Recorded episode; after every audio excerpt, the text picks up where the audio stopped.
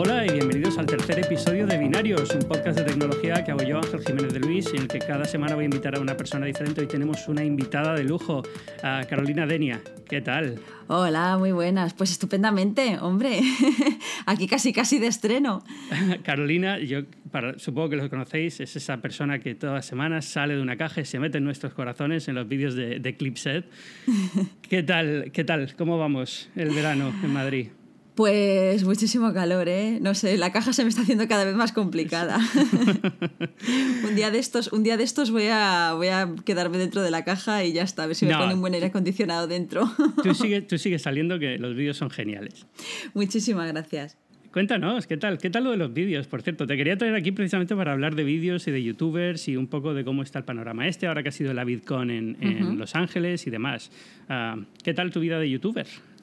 Pues muy bien, lo que pasa es que a estas alturas da la sensación de que los youtubers vamos a estar eh, pasados de moda de aquí a nada, casi, eh, te diré.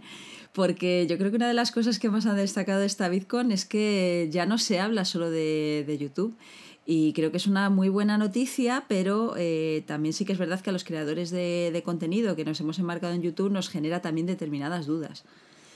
Entonces, no sé. Bueno, lo dices por sobre todo por ahora, por ejemplo, Facebook Live y todos estos, ¿no? Sí, exacto, porque al fin y al cabo son un montón de servicios de vídeo, no tienes muy claro por qué apostar, si apostar por, por vídeos eh, en directo, por ejemplo, con Facebook Live, si apostar a lo mejor más por Periscope, Snapchat yo creo que va a ser uno de los, de los ganadores de esta temporada pero se nos plantean muchísimas dudas a la hora de elegir una, una, plataforma. Hombre, nosotros vamos a seguir estando en YouTube a muerte, pero sí que es verdad que sobre todo el vídeo en directo mm, está generando muchísima tendencia y bueno, a ver cómo lo afrontamos. Eso yo, la verdad es que es, un poco agobiante, ¿no? Yo lo planteo como cuando quieres empezar un blog o una cosa y tienes que estar pensando, bueno, lo hago en WordPress, lo hago en Medium, lo hago en, en 50.000 cosas diferentes, pero yo creo que esto es incluso peor porque claro, bueno, el vídeo lo puedes, digamos, eh, una vez lo tienes hecho lo puedes llevar a Facebook. Lo que no puedes hacer es en vivo, ¿no? En Facebook Live, pero sí lo puedes subir a Facebook como un vídeo más, ¿no? ¿O no? Sí, sí, sí. Lo que pasa es que tú el contenido que generas para una plataforma como YouTube, desde luego, eh, no es lo mismo que si lo pasases a Facebook. Sí, puedes coger el vídeo y ponerlo. Pero se te plantea la duda de si vas a meter los 12 minutos de review o simplemente vas a meter pues una especie de tráiler para que la gente sepa qué es lo que puede ver en YouTube. Sobre todo porque si yo pusiese un vídeo entero en Facebook, a mí ahora mismo Facebook no me pagaría nada. Entonces, no es que sea una cuestión exclusivamente monetaria, pero, pero sí que es verdad que si tú estás generando un esfuerzo y un trabajo y Facebook se está lucrando de eso y tú no ves nada, pues hombre, te desanima un poquito. Sí, porque si, si están pagando, pero están pagando, digamos, a los famosos porque vayan a Facebook Live para mover Facebook Live, ¿no? Para empezar, ahora que están empezando, están pagando a, bastante a medios, a a, estrellas de cine y este tipo de, gente, ¿no? Pero es verdad que no hay forma de monetizar todavía en Facebook un vídeo, ¿no? Exacto, sí. Yo creo que, bueno, incluso los vídeos, antes de que fuese live, sí que había, yo creo que también se estaba pagando algo. Pero, pero claro, para el resto de, creadores que no son los hiperfamosos de Facebook, pues eh, se generan efectivamente ese tipo de dudas de para qué voy a invertir mi tiempo y mis vídeos en que la gente me vea en Facebook cuando me pueden estar viendo YouTube y cobrando por eso. Es que estamos hablando, por ejemplo, Facebook eh, se dice que paga a BuzzFeed 3 millones de dólares. Entonces, eh, yo que sé, va a New York Times, claro, cuando, cuando eres de, de New York Times, aunque en YouTube tengas muchísimos seguidores, pues, pues claro, tampoco vas a cobrar de momento nada. Y a mí me gustaría que Facebook pudiese pagar, aunque fuese una pequeña cantidad, para que el resto de los, de los generadores de contenidos nos animásemos un poco.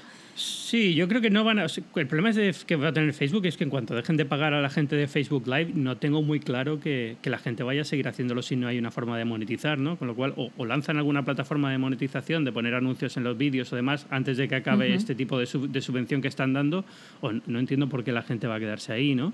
Pues seguramente, seguramente no, no hay, tampoco hay muchísimos motivos, eh, sobre todo porque yo creo que, la gente que consume Facebook consume contenidos que son muchísimo más rápidos que los de YouTube. Yo creo que lo que ven es eh, un timeline de vídeos en los que van a estar perdiendo, digamos, 30 segundos, un minuto, pero no mucho más. Entonces YouTube sí que sabes que si vas a ver un vídeo o vas a ver un creador, te puedes ver los últimos cinco vídeos de ese creador pero creo que el, que el usuario de Facebook va más a lo que le están mostrando, no a buscarlo. No sé, puede que me equivoque, no sé cómo lo ves tú. Bueno, a ver, yo lo veo muy raro porque como youtuber fracasado que soy... Eh, porque no quieres, ¿eh? los dos lo sabemos. Es que, de verdad que me cuesta cuando, cuando pienso, tengo, eh, para los que nos están escuchando, creo que en mi canal de YouTube tengo dos vídeos, a lo mejor tres. Uno funcionó muy bien, pero porque no salía yo directamente. y entonces eh, era un vídeo de, de, la velocidad respuesta del, del, bolígrafo del iPad Pro y lo cogió un blog americano, lo puso y, y por eso digo que soy youtuber fracasado, porque llegué a recibir, creo que fueron un grandioso total de 6 dólares o 7 dólares de AdWords por ese vídeo y, y, eso es todo mis ingresos en YouTube, pero oye, son ingresos, con lo cual me puedo considerar, oficialmente me puedo considerar youtuber, yo creo. Bueno, pero ¿por qué no has querido hacer más? Claro, es que no me sale. tú lo que querías era retirarte con un vídeo fácil. claro, yo, yo pienso en youtuber y digo, es una persona que hace un vídeo y gana una barbaridad de dinero. Yo quiero hacer ese vídeo, uno, lo hago, gano el dinero y ya está, no, no quiero volver a saber nada. Jo, pues, pues tengo mis serias dudas de si, eso, de si eso puede ser así, porque yo estoy convencida de que muchos de estos vídeos que se hacen virales de repente de la cuenta de un padre que se le ha mochado el hijo, al final no ve un duro, porque seguramente ni fuese partner antes ni le diese tiempo a serlo cuando está teniendo 200 millones de visitas. Es, eso es el tema. Yo creo que mucha gente no sabe lo complicado que es ser youtuber. Es decir, eh, tener un canal de éxito, el vuestro, por ejemplo, que te estáis teniendo. ¿Cuántas, cuántas visitas por vídeo así media? Ciento y pico. No, es más. Eh. Pues ciento y pico mil visitas de media, más o menos. O sea, llegar a ese nivel cuesta muchísimo, es muchísimo trabajo, son muchísimos vídeos, es una constancia que hay que tener. Y luego es verdad que, eh, digamos que una vez, eh, y esto lo puedes explicar tú mejor porque yo todavía no acabo de enterarme cómo funciona, pero es verdad que cuando empiezas no ganas tanto. O sea, eh, tienes que llegar a un nivel de partner y demás para empezar a tener ciertos ingresos, ¿no? sí, sí, o sea, cuando empiezas no ganas nada, 6 dólares. ¿Cómo era? 6 dólares por una... ¿Cuántas reproducciones tenía tu vídeo? Medio, medio millón. Pues fíjate, a 6 dólares por medio millón de reproducciones. Con eso, con eso tú mismo te has contestado. Pero bueno, básicamente es que tú cuando, cuando tienes un canal y más o menos eh, el canal considera YouTube que tiene un buen contenido, pues puedes solicitarlo tú o te, lo, o te lo piden ellos, pues te haces partner. Entonces a partir de ahí tú estás cobrando eh, un porcentaje de dinero de la publicidad que se está generando. Pero claro, lo de la publicidad también es muy relativo. Porque hay publicidad que no cuenta hasta que no ha tenido una visualización de 8 segundos, cuando realmente YouTube te está dando la posibilidad de que a los 5 lo puedas saltar. Sí, bueno, ahora, ahora ya hay anuncios que no puedes saltarte, ¿no? Sí, exacto, pero eso también lo decide, eh, lo decide también el creador de contenido. Por ejemplo, nosotros podríamos poner un anuncio a mitad del vídeo, pero nos parece, nos parece un poco una feo. faena, ¿eh? Sí, no, es un poco feo. Y ese tipo de anuncios se pagan más. Y, y bueno, ahora, por ejemplo, lo último que, que, ha hecho YouTube es empezar a poner vídeos eh, de anuncios no saltables en dispositivos móviles. Eh, la verdad es que no sabemos muy bien esto cómo va a funcionar, pero está claro que desde luego con el tema de, publicidad no siempre, desde luego es que además es que ni siquiera con las mismas reproducciones se cobra lo mismo. En muchas de las veces cuando, cuando la gente le pregunta a un youtuber que cuánto cobra y dicen lo de pues depende, es que es verdad, es que depende de tantísimos factores. Ya, o sea, a ti te hierve la sangre esto de los titulares del Rubius, gana 4 millones al año. Sí, sí, sí, porque, bueno, eh, yo además estoy convencida de que al Rubius le cuesta muchísimo esfuerzo y mucho trabajo hacer los vídeos que hace, lleva muchos años dedicándose a esto y a nadie de repente le cae la pasta a los bolsillos sin haber hecho nada. Y cuando tú ves un vídeo del Rubius y creas vídeos, te das cuenta de que el lenguaje audiovisual que utiliza es un lenguaje muy currado, o sea, son vídeos muy dinámicos, muy entretenidos y luego te puede gustar más o menos el contenido. Pero sabe utilizar muy bien ese, lenguaje y hacer eso realmente es muy difícil. Y luego está el tema de que realmente le está cobrando por lo que está produciendo. Es decir, si supongamos que el Rubius cobra 50.000 euros eh, al mes en AdSense, es que resulta que YouTube se está llevando el treinta y tantos por ciento de la cantidad total. O sea, el Rubius está llevando el 65%, creo que era más o menos ese porcentaje si está produciendo eso, ¿por qué no va a ganar eso? No, sí, eso yo, a mí este debate me parece, me parece absurdo, me parece que es eso, ¿no? Es gente que piensa que eso no es trabajo y entonces eh, es como, eh, le enfada, ¿no? Que la gente pueda ganar dinero así, como igual que le enfada que un futbolista tenga un sueldo o lo que sea y demás, ¿no? Pero oye, son, son los salarios que se pagan y, eh, oye, que cualquiera puede entrar y hacerse un youtuber, lo que pasa es que no está ya, lo primero que se va a encontrar es que no, no, es precisamente fácil. Una cosa que siempre me ha hecho mucha gracia, me lo has dicho tú en un par de ocasiones, es que si eh, siendo estadounidense sería más fácil, ¿no? O por lo menos las condiciones son mejores. Sí, porque la publicidad se paga más. de hecho, se paga posiblemente pues incluso 10 a 1. Se paga mucho en Estados Unidos, en Inglaterra, en Alemania. Bueno, en algunos países, y se, se, paga mucho sobre todo en los países en los que ni siquiera utilizan el inglés, que esto es algo que, que normalmente siempre pensamos que el mundo anglosajón es el que, el que mejor paga. Pero, por ejemplo, en Alemania se paga muchísimo por, por las reproducciones y eso que, pues, o sea, solo, solo lo, entiende la gente de Alemania, pero al fin y al cabo, como la publicidad de YouTube va por subasta, pues al final se acaba pagando en tanto en cuanto las empresas están dispuestas a pagar en un determinado momento por un determinado espacio. Por ejemplo, eh, pues para una época como las Navidades, seguramente los canales de belleza, un canal como el nuestro, tenga más ingresos proporcionalmente que, por ejemplo, en el mes de julio, que la gente está pensando en irse de vacaciones. Y, por ejemplo, el mes de julio es un mes estupendo pues para que personas pues como únicos que hace contenido de matemáticas pues tenga más ingresos porque tiene un montón de estudiantes que ha suspendido. Entonces, bueno, es un poco, es un poco locura. Y además, por ejemplo, en estos últimos meses, sí que prácticamente todos los creadores de, de YouTube nos hemos dado cuenta de que ha bajado muchísimo la, la publicidad.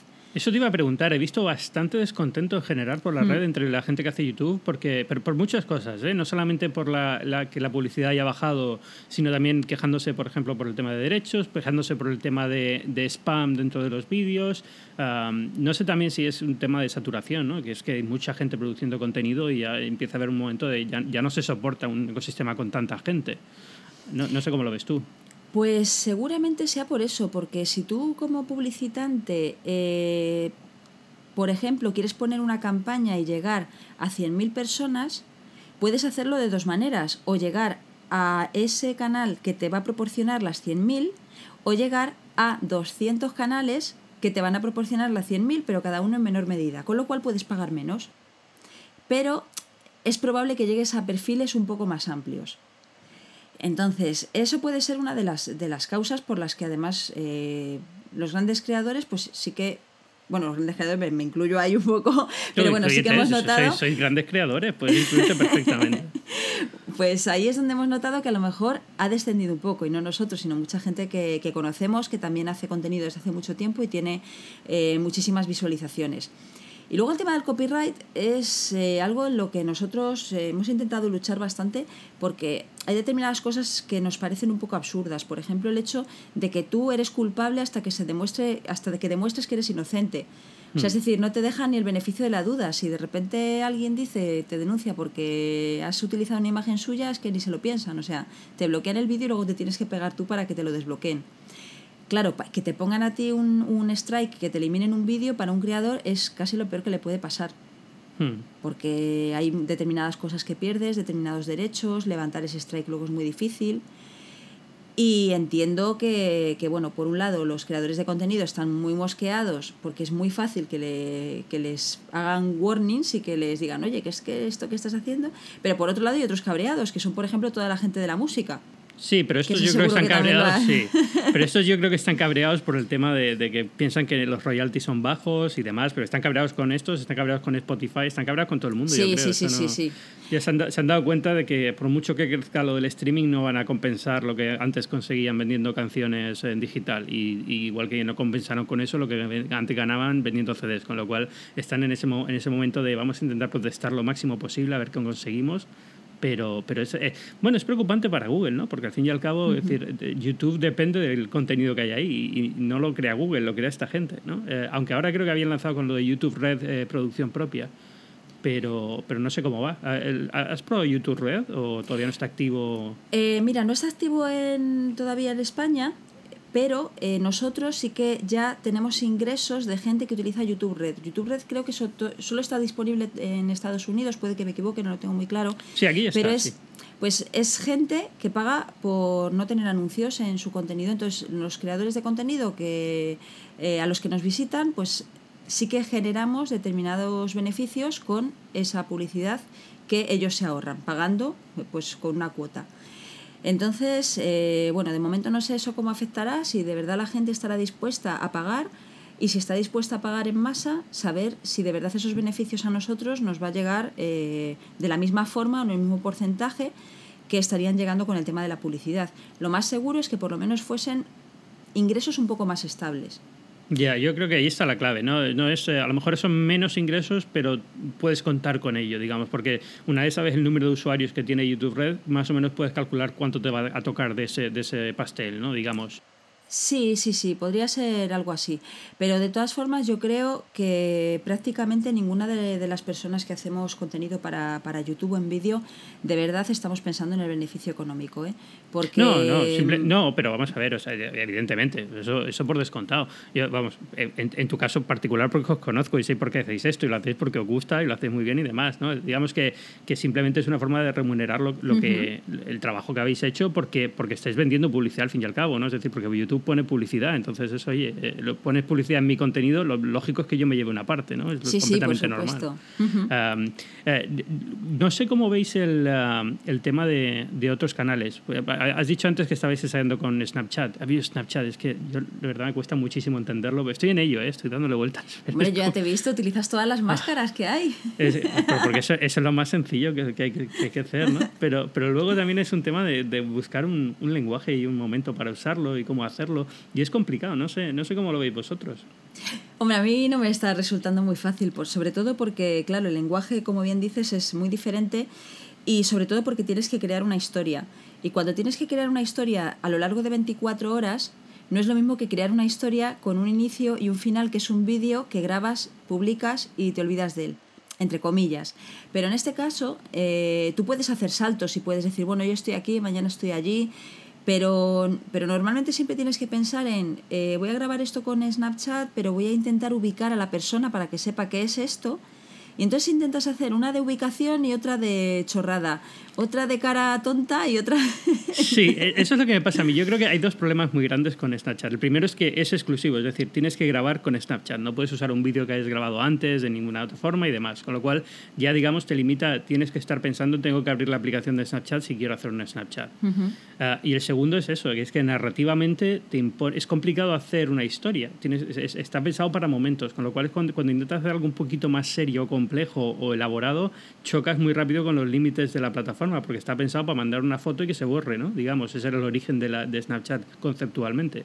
Con lo, con lo cual es, es, lo veo muy limitado y lo veo, eh, lo veo inconexo, difícil de usar. Luego, difícil, ahora ya me siento muy padre hablando de estas cosas, te lo juro. Porque yo hasta, hay dos cosas que me han hecho envejecer de golpe. Una es ver a los niños con ruedas en las zapatillas, que yo eso es algo que jamás, jamás podría usar o entender. Jamás, jamás. Y y lo segundo es, eh, es Snapchat. Es que no, me, cuesta entender por qué la gente prefiere esto a usar un Twitter, a usar otro tipo de, herramientas. Pero bueno. Yo como consumidora puntual de Snapchat, eh, te diré que hay determinadas cuentas o que, a mí me parece que, que están muy bien y que llaman muchísimo la atención pero sí que es verdad que cuando de repente empiezas a seguir a otras personas que posiblemente sea porque no dominan tanto el lenguaje, es como te aburres como una ostra. Por ejemplo, una de las cosas que yo no entiendo de, de Snapchat es la gente que utiliza la plataforma para grabar una frase larguísima o un concepto larguísimo y cuando se le acaban los 10 segundos que tiene, de repente retoman el siguiente tramo con otros 10 segundos y luego otros 10 segundos y dices, bueno, es que para eso te haces un vídeo normal y lo subes a Facebook. es, eh, además es, rarísimo verlo porque te, te, da rabia cada vez que se corta, ¿no? Sí, sí. Entonces, efectivamente, yo creo que todavía queda mucho por andar para poder entender mejor la plataforma y...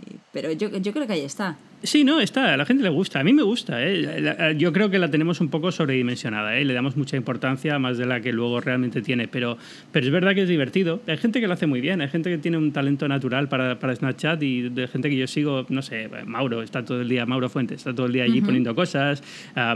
Eh, es divertido porque, bueno, ves un poco su vida del día a día, pero a mí, eh, ya te digo, me cuesta, al final acabo haciendo siempre la misma foto todos los días, mirándome a la cámara frontal con, con una máscara diferente y eso es mi Snapchat chat, eh, me cuesta pensar en cómo hacerlo divertido, ¿no? Bueno, pero algún día se te ocurrirán ideas divertidas y otro día no, y estas cosas. Yo creo que lo más complicado va a ser el tema también de la monetización. Si es que estamos, o sea, esto es como todo. Eh, la verdad es que al final acaban siendo plataformas que si no le sacas un rendimiento, no se le sacan los usuarios, dejando de utilizarlo, y al final se acaba convirtiendo pues, en una red social pues, de colegueo, cuando yo creo que Snapchat tiene otras pretensiones. ¿Me estoy enrollando mucho? No, no, te estás enrollando justo lo que hay que enrollarse. Perfecto. Eh, ojalá todos mis invitados sean siempre se enrollen como tú, que es fantástico. Guay. así no tengo que trabajar yo tanto, que es la parte buena de todo esto. Eh, cuéntame, ¿qué te parece Periscope, ya que estamos?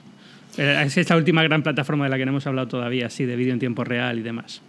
Pues Periscope era, yo creo que una de nuestras grandes dudas. Estábamos siempre debatiéndonos entre Periscope, Snapchat, Periscope, Snapchat. Y, la verdad es que Periscope está muy bien, es muy divertido. lo que pasa es que, claro, nunca sabes a qué apostar. Y al final, cuando tienes que hacer cosas en directo, tienes que elegir una, red social, no puedes hacerlo en dos al mismo tiempo. Lo que sí que hemos hecho alguna vez es eh, grabar determinadas cosas, almacenarlas, por ejemplo, de Periscope, guardarlo y entonces subirlo a Facebook.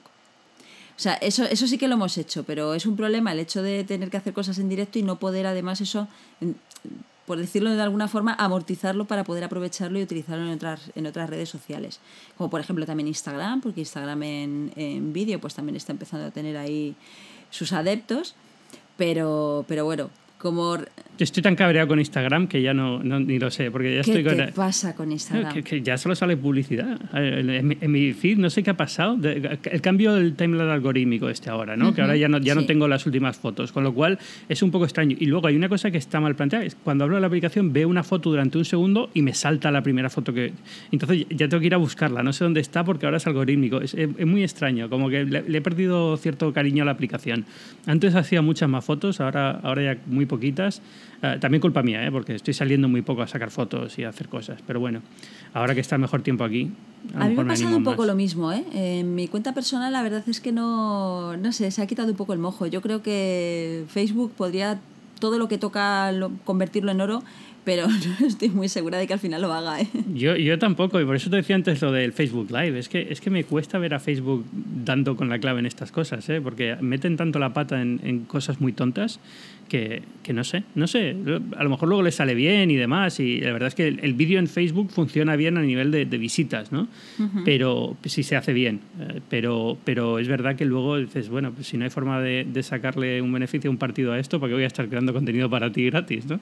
Ah, sí, y sobre todo porque tampoco, yo no tengo todavía muy claro si las visitas de Facebook que son reproducciones son simplemente que la gente ha hecho scroll, que le ha aparecido en la pantalla aunque no lo haya visto a mí es que Facebook me genera muchísimas dudas, ¿eh?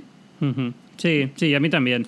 Pero bueno, ya incluso también a nivel de, ya no solamente vídeo, ¿eh? de, contenido de noticias y demás, eh, cada vez lo veo más, más complicado. Pero bueno, en fin, estamos donde estamos y hay que tragar con lo que hay que tragar. Por lo menos sabemos que tenemos que probar todo. eso es, al final es probar todo, ¿no? O sea, y oye, si te cansas de esto y te quieres hacer podcaster, dímelo, ¿eh? Yo encantado. Pues mira, no lo descartamos. pero al final nosotros apostamos siempre por intentar hacer eh, cosas las justas, pero bien, que no empezar a hacer, o sea, nosotros ahora mismo sabemos que nuestro mayor vuelco tiene que estar en, YouTube, porque además es la plataforma donde más cómodo nos encontramos, hmm. donde más seguidores tenemos y demás. Y el resto, pues para el resto de usuarios que nos puedan seguir. Lo que pasa es que sí que es verdad que se nota tanta diferencia entre los usuarios de una red social y de otra que, que el hacer el contenido específico para cada una de ellas es tan complicado que te voy a decir que tú no sepas, tú ahí con tu, con tu Twitter, con tu cosas. Yo, yo soy a Twitter 100%, el día que Twitter se muera me muero yo con él, porque vamos, es el único al que ha puesto así 100%. ¿eh? Eh, ahora estoy con Medium, estoy intentando moverme un poquito más por Medium porque creo que lo están haciendo muy bien, a ver qué sale de ahí y demás. Eh, con el podcast este, claro, evidentemente. y, bueno, a ver, probando cosas. Pero cuéntame, eh, a ver, te voy a preguntar dos cosas. Te voy a preguntar, lo primero es que eh, consejos para, para, YouTube, para alguien que quiera empezar a hacer vídeo. No, no, necesariamente YouTube, pero para hacer vídeo. Algo que hayas aprendido a lo largo de estos años que digas, uff, si, si hoy tuviera que dar consejos a un joven aprendiz, este sería mi consejo. Bueno, mi primer consejo sería la paciencia, pequeño Padawan. sí, o sea, tener muchísima paciencia, eh, posiblemente no subir ni el, ni, el primer, ni el segundo, ni el tercer vídeo que grabes, sino grabarte varios y, después elegir el que más te gusta. Eh, posiblemente la parte técnica iría un poquito después y sobre todo intentar ser natural, porque, porque al final a la gente la vas a enganchar con eso al fin y al cabo la gente que te va a ver es como tú. Bueno, hay veces que no, que son más raros o no. Bueno, todos, somos raros, Carolina, todos somos raros. No, pero bueno, que en términos generales el, intentar hacerlo, sobre todo con, con, el mismo espíritu con el que en su momento se empezaron a hacer blogs. Hmm. Es decir, haz algo que sepas hacer. O por lo menos que te guste, que te apasione. Es decir, si vas a hacer, si vas a hablar de tecnología, asegúrate de que tienes todas las herramientas a tu disposición o que más o menos controlas de tecnología o que, porque claro, hablar de tecnología utilizando eh, los, los vídeos de las empresas para simplemente hablar sobre la presentación de un anuncio es muy raro. Sí, queda un poquito raro, sí, todo se ha dicho. Sí. Pero bueno. Oye, hablando, paciencia, sobre todo. Hablando de productos y de empresas. Eh, ¿Qué cacharritos? Eh, esto lo voy a contar así eh, abiertamente. Eh, Juan y Carolina, Juan que está en espíritu en esta conversación, está por ahí, seguro que está por ahí. Editando, le tengo amarrado la pata de la mesa. Ahí, ahí, muy bien, como tiene que ser. tienen, pues Juan y Carolina tienen una de las mayores colecciones del mundo de cacharros y, teléfonos y, y, cosas de tecnología. ¿Qué tienes ahora? ¿Qué ha sido lo último que tienes? Pues de retro o de... De todo, sí. Lo último que te haya llamado la atención, que estés usando, que estés probando. Pues mira, me ha llamado, me, está llamando mucho la atención este, esta nueva hornada de dispositivos que sirven para la movilidad urbana, por ejemplo los monopatines, estos pero que no sean tan inseguros como los overboard, que al fin y al cabo dependen muchísimo de tu equilibrio y de lo que suceda. Pero, por ejemplo, pues ahora mismo estamos con, un monopatín, que es. Ah, he visto, os, he visto algunos con esto, con el monopatín este. ¿Sí? ¿Qué tal está? ¿Bien? Bien, son muy divertidos, la verdad. Pero, por ejemplo, eh, probamos hace poco uno que era un, un, longboard, que es eléctrico, pero ahora vamos a probar también uno que además es monopatín de los de, de los de, ¿cómo se dice? Para sujetarte con las manos, vamos. Eh, triciclo, sí, no sé, bueno, ya no, patín, patinete. eso, eso, patinete, patinete. Pues a mí todo ese tipo de vehículos para, para movilidad unipersonal me parece muy interesante, sobre todo en las ciudades. Y desde luego es una cosa por la que creo que hay que apostar. Y luego, pues, todas las, temas de robótica, los temas para niños de robótica me alucinan. O sea, no sé, creo que hay cosas muy, muy interesantes. Pues muy bien, pues muchas gracias. Nos quedamos con los patinetes. Venga. bueno, pues Carolina Denia, muchas gracias por estar aquí. Eh, ¿Dónde te puede encontrar la gente? Pues básicamente tú pones Clipset y en todos los sitios. Y si no, pues Carolina D, Castro Mil, que es mi compañero, pero bueno. Y también en la, en la página de tecnología, en la sección de tecnología de 20 minutos, que es ahí donde tenemos alojado también nuestro blog. Pues venga, muchísimas gracias por estar aquí. Mil gracias y a, ver, Si, a ver si nos vemos pronto en persona, no, no por, no por eh, podcast o, o, por vídeo. Eso espero, eso espero, porque tú me has dicho que con esto me invitabas a una pinta y entonces... Estás, queda, está apuntadísimo y cuando aparezca por Madrid y me produzca yo en Madrid personalmente, te llevo a una pinta, a ti y a Juan. Me parece estupendo. Pues, pues un fuerte abrazo, mil gracias y muchísima suerte. Y muchas gracias a todos los que nos habéis estado escuchando en este programa, el tercero de Binarios, un podcast de tecnología que conduzco yo, Ángel Jiménez de Luis. Podéis leerme en las páginas del mundo de tecnología o en Twitter, en arroba Ángel Jiménez. Binarios forma parte de Cuonda, una comunidad de podcast en español. Y dentro de esa comunidad está también un gran podcast de mi amigo Luis Quevedo, El Método.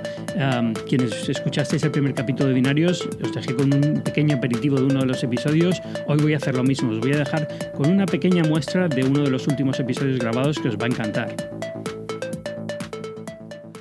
¿Sabías que existen tres especies, 20 subespecies y miles de variedades diferentes de trigo y que, sin embargo, la práctica totalidad del grano con el que hacemos nuestro pan pertenece a una sola especie? Me refiero a Tritricum aestivium aestivium.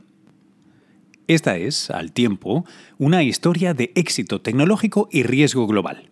Ante los retos de la globalización, el cambio climático y la presión poblacional, ¿cómo seguir teniendo pan que llevarse a la boca? Hola, soy Luis Quevedo y esto es El Método, un podcast en el que intento descifrar el mundo que compartimos a través de historias y conversaciones sobre la ciencia y el pensamiento crítico.